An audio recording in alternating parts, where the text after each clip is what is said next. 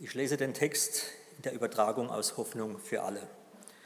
Überschrieben, alle müssen sich vor Gott verantworten. Weil Christus als Mensch gelitten hat, sollt ihr euch dieselbe Haltung wie er zu eigen machen. Wer nämlich körperlich leiden musste, weil er zu Christus gehört, über den verliert die Sünde ihre Macht. Er wird sich, solange er noch auf der Erde lebt, nicht mehr von menschlichen Leidenschaften, sondern von Gottes Willen leiten lassen.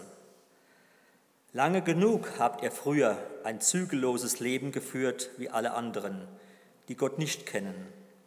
Ihr habt euch gehen lassen, euch betrunken und rauschende Feste gefeiert und ihr habt beim abscheulichen Götzendienst mitgemacht. Natürlich können, euch, können eure alten Freunde nicht verstehen, weshalb ihr von diesem haltlosen Leben auf einmal nichts mehr wissen wollt. Und deshalb verspotten sie euch. Doch sie werden sich vor dem verantworten müssen, der bald sein Urteil über alle Menschen sprechen wird, über die Lebenden wie über die Toten. Deshalb ist auch denen von uns, die inzwischen verstorben sind, die rettende Botschaft verkündigt worden. Obwohl sie, wie alle Menschen, sterben mussten, wollte Gott doch, dass sie bei ihm ewig leben. Überschrift Jeder soll Gott mit seiner Gabe dienen. Bald ist das Ende dieser Welt da, an dem alles zu seinem Ziel kommt. Deshalb seid wachsam und besonnen, werdet nicht müde zu beten. Vor allem aber lasst nicht nach, einander zu lieben, denn Liebe sieht über Fehler hinweg. Nehmt einander gastfreundlich auf und klagt nicht über die vermehrte Arbeit. Jeder soll dem anderen mit der Begabung dienen, die ihm Gott gegeben hat. Wenn ihr die vielfältigen Gaben Gottes in dieser Weise gebraucht, setzt er sie richtig ein. Bist du dazu berufen, vor der Gemeinde zu reden, dann soll Gott durch dich sprechen. Hat jemand die Aufgabe übernommen, anderen Menschen zu helfen, dann arbeitet er in der Kraft, die ihm Gott gibt. So ehren wir Gott mit allem, was wir haben und tun. Jesus Christus hat uns dies ermöglicht. Gott gebührt alle Ehre und Macht in Ewigkeit. Amen. Soweit der Text zur Predigt. Jetzt darf ich Pitt Güding nach vorn bitten.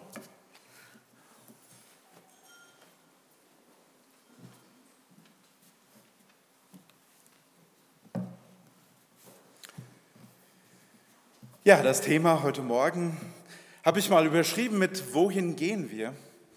Und ich möchte einfach mit euch heute da mal ein Stück einen Schritt zurücktreten und einfach mal aus diesem täglichen Leben, wo man so von dem einen zum nächsten springt, ähm, wo das einfach mal untergeht, ähm, auch mal nachzudenken und einfach mal sich Gedanken zu machen. Ja.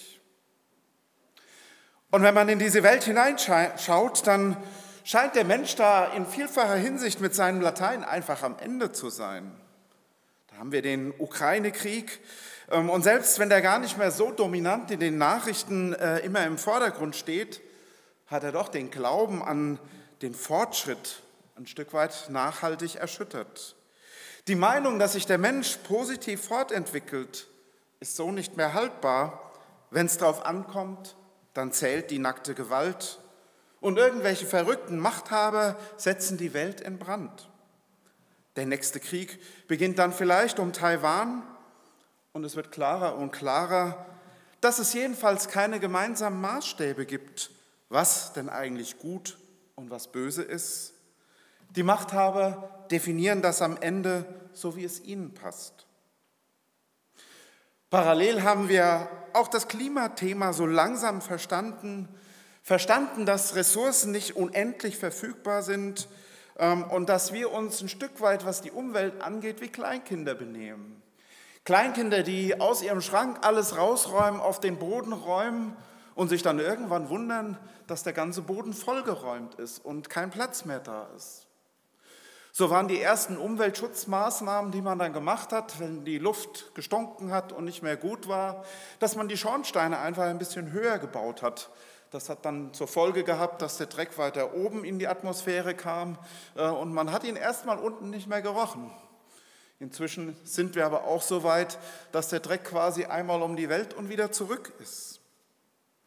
Und selbst wenn man auch heute ja weiß, dass in der Umwelt viel zu tun ist und dass Klimaschutz wichtig ist, ist man sich aber auch da wieder alles andere als einig, was denn nun eigentlich zu tun ist, was in welcher Geschwindigkeit umgesetzt werden muss. Und unsere Wirtschaft ist nach wie vor darauf ausgerichtet, in erster Linie Geld zu verdienen. Und ich behaupte nicht, dass es da eine einfache Lösung in drei Schritten gibt. Wir sind als Christen natürlich auch mitten in dieser Welt. Wir können uns auch systemisch da nicht entziehen. Wir gehen einkaufen, damit wir was zu essen haben. Wir verdienen unser Leben halt durch Firmen, für die wir arbeiten. Wir tragen zur Umweltverschmutzung bei und manchmal mindestens indirekt, vielleicht eher ungewollt, tragen wir auch zur Ausbeutung anderer weltweit bei. Also was sollen wir in dieser Welt? Können wir überhaupt etwas tun? Ist das nicht sinnlos? Ich will heute mal nicht einfach mit dem wir tun halt, was wir können, anfangen. Das sollte eigentlich selbstverständlich sein. Und das bedeutet und beinhaltet natürlich auch, dass man sich Gedanken machen muss und nachdenken muss, was ist das, was ich tun kann. Ich möchte aber einen anderen Punkt mal benennen, wie ich denke, ein ganz wesentlicher Punkt. Wir dürfen nicht aus den Augen verlieren, dass wir als Menschen, als Gemeinde manchmal vielleicht ein bisschen überschätzen, was wir innerhalb eines Jahres erreichen können, was wir im Laufe von mehreren Jahren erreichen könnten. Jesus hat mehr als ein Jahr Dienst in Israel auf dieser Erde verbracht. Es waren am Ende drei Jahre, die er gebraucht hat. Drei Jahre, um die Weltgeschichte umzukrempeln, die Menschheit mit Gott zu versöhnen, jedem von uns bis heute einen Neuanfang zu ermöglichen, wenn er ehrlich gemeint ist. Uns zu verändern, uns freizusetzen, in uns das Ebenbild Gottes wiederherzustellen, uns in Gottes Gegenwart zurückzuführen. Drei Jahre. Als ich 15 war, waren drei Jahre irgendwie eine gefühlte Ewigkeit. Heute muss ich zugeben, dass ich die fünf vorne stehen habe. Da sind drei Jahre eigentlich gar nichts mehr. Drei Jahre, ein Witz von drei Jahren, die Jesus gebraucht hat, um diese Welt komplett umzukrempeln. Aber es scheint irgendwie, dass wir auf dem Weg da stecken geblieben sind, geblieben sind, dass wir die Orientierung verlieren, dass wir Prioritäten falsch setzen, dass wir das Potenzial, was Gott in uns hineingelegt hat, einfach gar nicht freisetzen und nutzen, sondern stattdessen in Nichtigkeiten versinken, mit dem Ergebnis, dass wir auf der Stelle treten und gefühlt eben gar nichts vorwärts geht. Und ich dachte, vielleicht kann uns Petrus heute Morgen mit seinen Worten etwas aufrütteln und ich möchte euch mal in diese Textpassage mit reinnehmen und versuchen, euch Gedanken nahezubringen. Und lasst uns einfach mal offen sein für das, was der Geist uns heute Morgen zu sagen hat. Und das Erste, was ich weitergeben möchte, ist, dass wir als Nachfolger Christi wachsam, besonnen sein sollen, nicht müde zu beten. Und der Petrus hat das so geschrieben, wir haben es gerade gehört, bald ist das Ende dieser Welt da, an dem alles zu seinem Ziel kommt. Deshalb seid wachsam und besonnen, werdet nicht müde zu beten. Ehrlich gesagt, wir werden oft schon müde, wenn wir dieses Ende der Welt mal wieder hören. Zugegeben, dass bald, das Petrus hier benutzt, das war sicherlich nicht so bald, wie er selber dachte, als er das aufgeschrieben hat. Seither sind rund 2000 Jahre vergangen und es ist nichts passiert. Und wenn Christen immer mal wieder davon angefangen haben, dass es jetzt wirklich bald ist, dann ist aber auch wieder nichts passiert.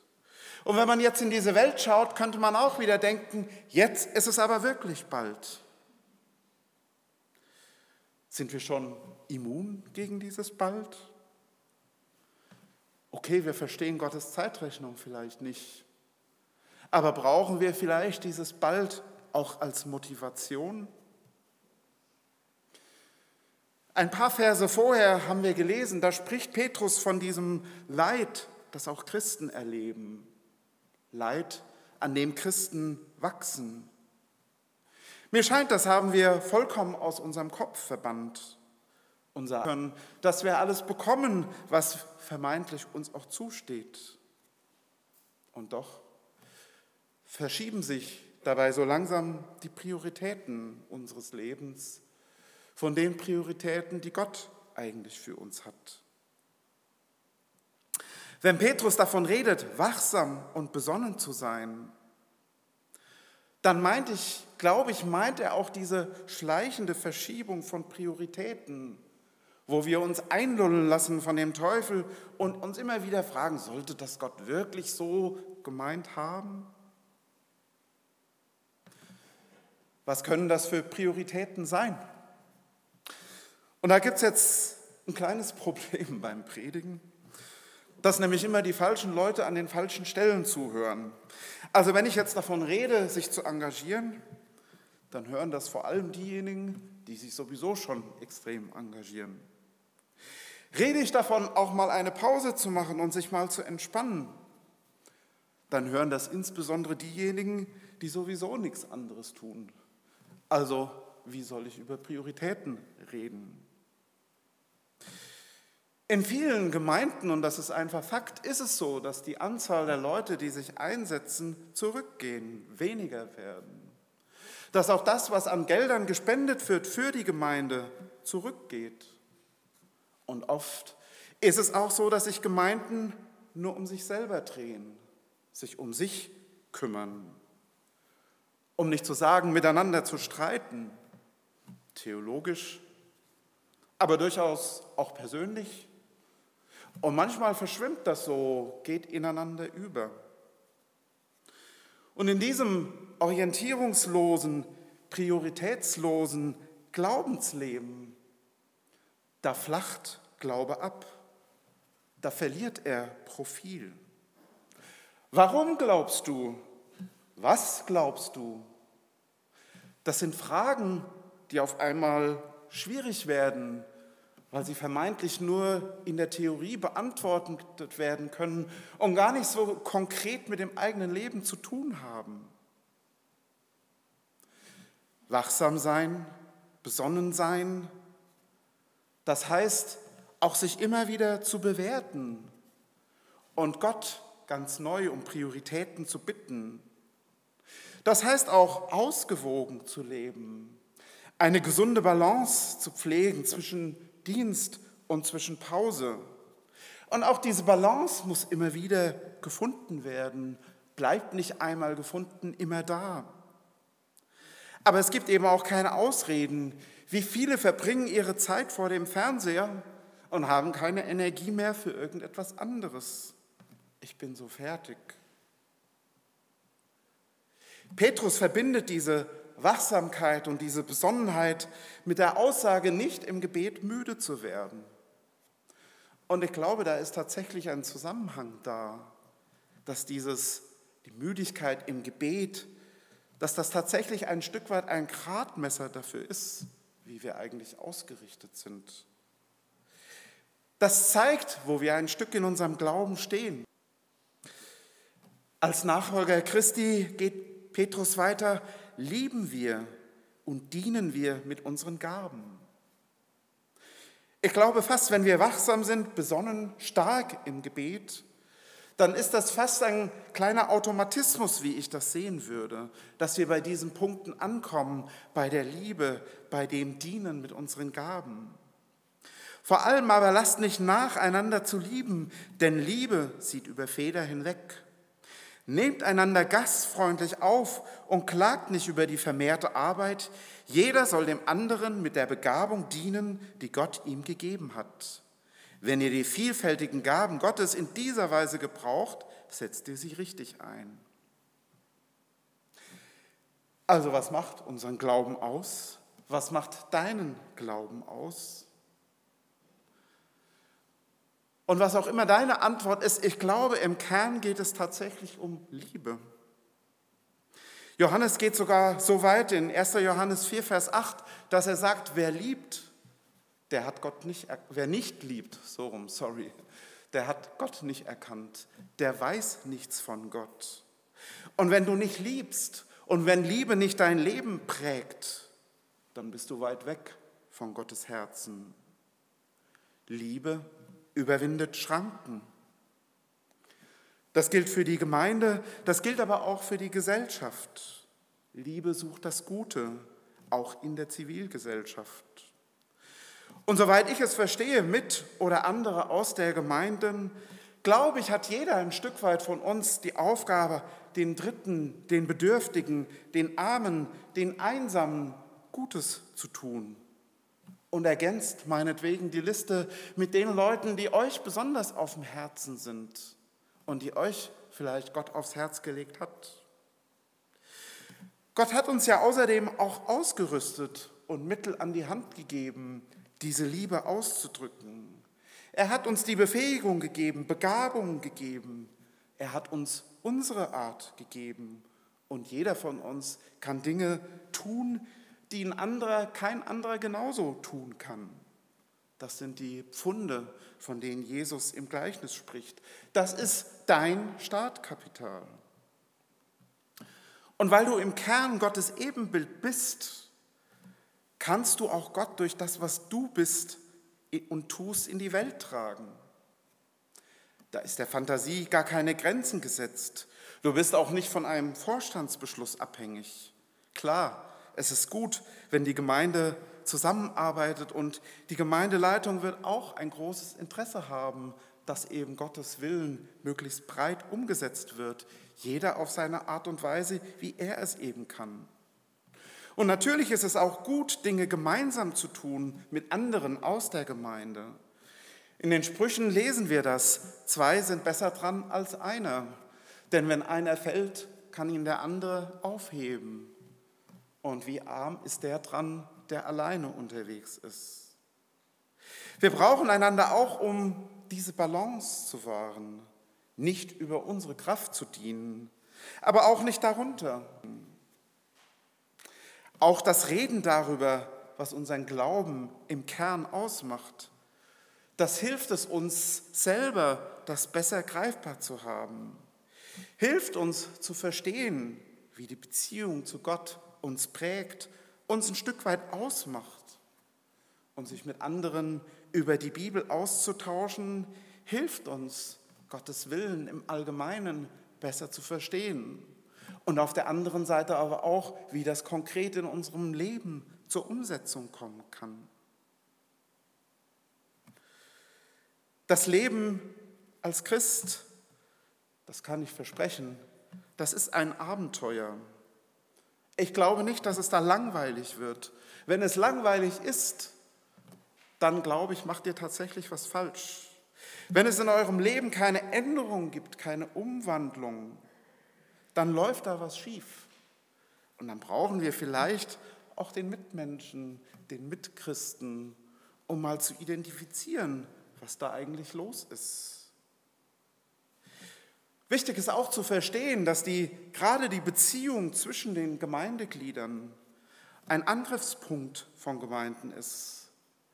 Das, wie Gemeindeglieder miteinander umgehen, das prägt sicherlich einerseits die Gemeinde, aber es prägt darüber hinaus auch die Art und Weise, wie die Gemeinde von anderen wahrgenommen wird.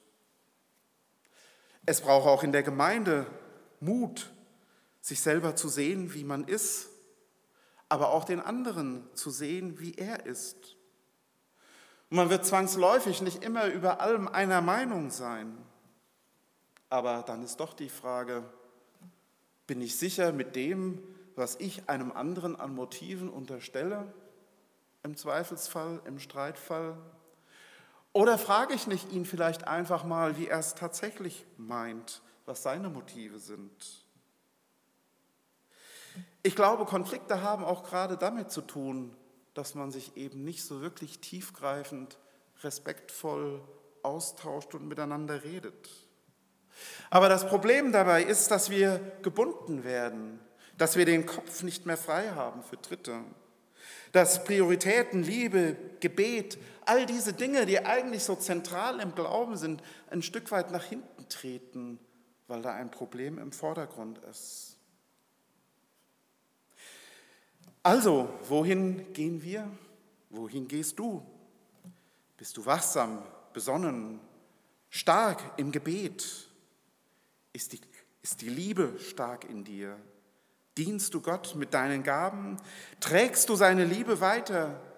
Pflegst du die Beziehung zu Gott, die am Ende dein Leben ausmacht? Gerade junge Leute haben noch viel von ihrem Leben vor sich und für die ist es, glaube ich, eine besondere Zusage, dass ein Leben als Christ tatsächlich auch ein Abenteuer ist. Man wird viel erleben, es wird viele Dinge geben, es wird nicht alles immer positiv und rund sein, aber ich glaube, das, was Gott tut in uns, wird zu einem Leben führen, das reichhaltig, das tiefgehend, das uns gilt letztendlich natürlich auch für ja, alle nicht ganz so Jungen. Die Älteren haben vielleicht das Problem, dass Leben oft schon in relativ festgelegten Bahnen stattfindet. Aber ich glaube, dieses Wachsamsein, Besonnensein, das bedeutet auch da mal, dass Dinge geändert werden, anders gemacht werden, dass Priorisierungen sich einfach ändern. Und es geht nicht immer im Leben einfach immer alles so weiter, wie es ohnehin schon immer gewesen ist. Es hat mal jemand gesagt, Gemeinde, die bleibt, wie sie ist, bleibt nicht. Weil Gemeinde muss sich verändern. Es muss sich nicht die Botschaft verändern, das, was Gott in uns hineinlegt. Aber die Umgebung, die Zeit, alles ändert sich. Und wir dürfen auch nicht stehen bleiben dort, wo wir schon immer gestanden haben. Es gibt heute schon auch viele Gemeinden, die um ihre Existenz kämpfen. Es gibt auch einen echten Mangel daran, Pastoren zu finden. Immer weniger fangen eine entsprechende Ausbildung an und lassen sich ausbilden. Ehrlich gesagt, man ist manchmal auch als Pastor so ein Stück weit der Depp vom Dienst, ich darf das mal sagen. Man hat die Erwartungen von allen immer auf den eigenen Schultern liegen. Jeder denkt, es muss genauso laufen, wie äh, er es denkt. Und alle sind beim Pastor und reden von allen Seiten auf ihn ein. Und wenn irgendwas schief läuft, dann ist natürlich der Pastor schuld. Wenn alles gut läuft, dann hat man das selber ganz gut gemacht. Das ist so das Typische. Und das kann wirklich zum Ausbrennen auch von Pastoren führen. Und wenn gerade junge Leute sowas mitkriegen, sagen die, warum sollte ich mir das antun? Warum sollte ich solch einen Weg gehen? Aber tatsächlich für mich ist es immer das Highlight, miterleben zu dürfen, wie Menschen in dieser Begegnung mit Gott einfach eine neue Sicht auf ihr Leben kriegen. Wenn Veränderung stattfindet, wenn Herzen sich ändern, das, was verkrustet und so hart war, dass man gar nicht geglaubt hat, dass sich das nochmal ändern kann, tatsächlich eben aufbricht und sich ändert. Das sind die die Highlights, wo wir sehen einfach, wie Gott an Menschen äh, handelt und ändert. Und es tut mir wirklich weh einfach, wie oft ähm, ich vermeintlich das glaube zu erleben, dass wir wie Sand in unseren Ohren haben und das einfach gar nicht hören wollen, was Gott uns zu sagen hat. Einfach immer nur den Weg weiterrennen, den wir schon immer gerannt sind und das, was Gott sagt, überhören. Ich weiß nicht, wie ihr als Gemeinde steht, wie sehr ihr euch um euch selber dreht, wo ihr als Gemeinde vielleicht auch konkret in diese Welt hineinwirkt. Ich glaube, das ist ein immer größeres Thema, weil diese Gesellschaft einfach so ist, dass sie Menschen braucht, Leute braucht. Und wir müssen als Gemeinde ein Stück weit aufhören, uns in unseren eigenen Räumlichkeiten ähm, zu verbarrikadieren und zu verkriechen, sondern wir müssen da sein, wo die Leute sind. Wir müssen ihnen begegnen, weil nur durch uns werden Menschen ein Stück weit von Gott sehen und erleben und erfahren können. Ein Herzensanliegen, Menschen zu erreichen. Letztendlich kam dafür Jesus in diese Welt. Aber wohin gehst du? Was ist bei dir dran? Bevor ich einfach noch eine kurze Zeit der Stille nochmal haben möchte, wo vielleicht jeder nochmal nachdenken kann, was ihm Gott tatsächlich gesagt hat. Und ja, die Punkte auch wirklich mitnehmen, mal in die Woche, mal darüber nachdenken, damit wir wirklich diese Änderung auch erleben können. Möchte ich mit Petrus einfach dir nochmal zurufen, sei wachsam und besonnen, nicht müde im Gebet. Liebe, setze dich mit deinen Gaben ein. Lass uns beten.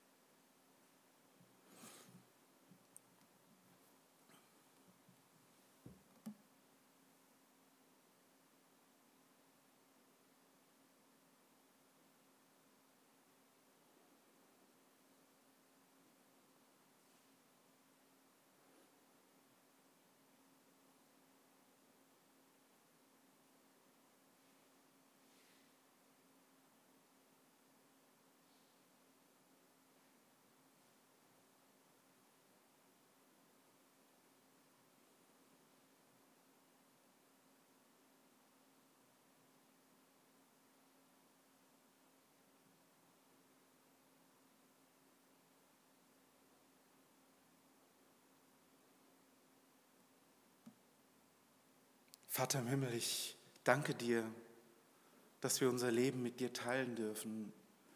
Herr, dass du es bist, der immer und immer wieder in unsere Herzen hineinspricht, der uns abholt, der mit uns geht.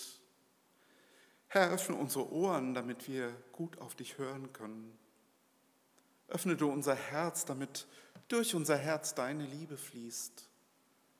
Gib uns Liebe, gib uns Respekt voreinander Gib uns den Mut, Dinge anzugehen, Versöhnung auszusprechen, Versöhnung zu suchen. An den Stellen, wo Sand im Getriebe ist.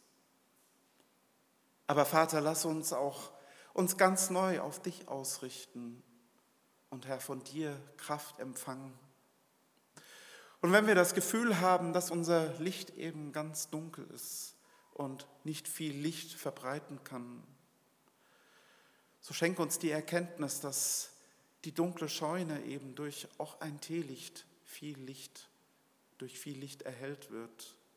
Herr, und dass es viel schrecklicher wäre, wenn das Licht aus wäre und nur noch die Dunkelheit da ist. Herr, fülle du uns mit deinem Geist, damit durch uns dein Leben auch für andere sichtbar wird. Danke